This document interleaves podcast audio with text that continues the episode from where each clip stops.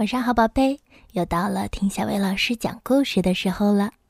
今天小薇老师要给你讲的故事名叫《小嘀咕的幸福生活》。小嘀咕是一只小松鼠，它从来没有离开过它住的那棵橡树。它宁愿整天待在自己熟悉的树上以保安全，也不肯冒险走进神秘世界。对一只松鼠来说，神秘世界充满了危险。小嘀咕会遇到的危险有：绿皮肤的火星人、冷面杀手小蜜蜂、大块头毒蜘蛛、毒树叶、致命病菌，还有鲨鱼。他现在待的地方是最最安全的。一直待在树上的好处有：美丽的风景、无数的橡果、安全的树洞、没有危险的东西。一直待在树上的坏处有：不变的景色、不变的橡果、不变的树洞。小嘀咕住在橡树上，每天过的都一样。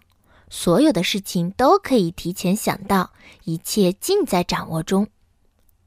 小嘀咕的每日作息时间表是：早上六点四十五起床，早上七点吃早饭，早上七点十五看风景，中午十二点吃午饭，中午十二点三十看风景，下午五点吃晚饭，下午五点三十一看风景，晚上八点睡觉觉。但是，可是，可但是，但可是，真的有意外发生的话，小嘀咕也是做好了充分的准备。小嘀咕急救箱部分物品一览表：安全帽、香皂、精油防晒霜、降落伞、杀虫剂、防毒口罩和胶皮手套、捕虫网兜、创可贴、沙丁鱼罐头。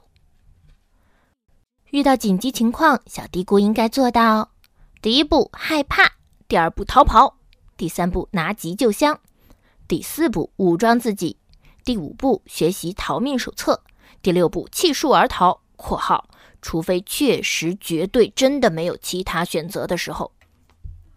小嘀咕的逃命手册：安全出口一，树的左上角，自我提示。注意躲避从天而降的绿皮肤火星人和冷面杀手小蜜蜂。安全出口二右上角，自我提示：避免降落在河里，实在避不开，用沙丁鱼罐头引开鲨鱼。安全出口三树的左下角，自我提示：当心陆地上长的毒树叶和四处溜达的大块头毒蜘蛛。安全出口四自我提示：时刻对无处不在的致命病菌保持警惕。记住，当所有的办法都不管用时，装死是保命的最佳选择。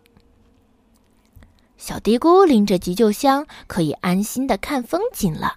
上看下看，左看右看，一天又一天，直到有一天，冷面杀手小蜜蜂突然出现。小嘀咕惊慌失措，跳了起来，急救箱磕在了树上，摔了出去。哦，这可不在计划之中。